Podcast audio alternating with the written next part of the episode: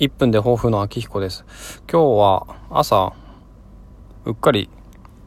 録音するのを忘れてしまいまして、収録をするのを忘れてしまったんですよね。なんで忘れたかっていうと、オーディブルのポッドキャスト、みんなのメンタールームを聞いていて、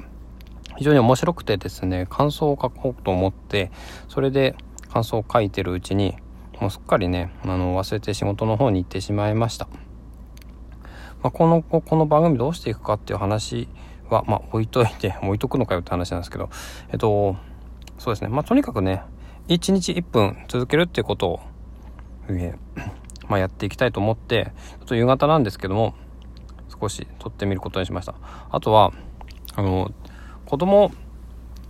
のことなんですけども、妻が、やっぱり私が不在の時とか、夜遅い時とかに子供の負担が大きいので、それを和らげるためには私が子供たちに優しく接することが大事なのかなって思ったっていうことです。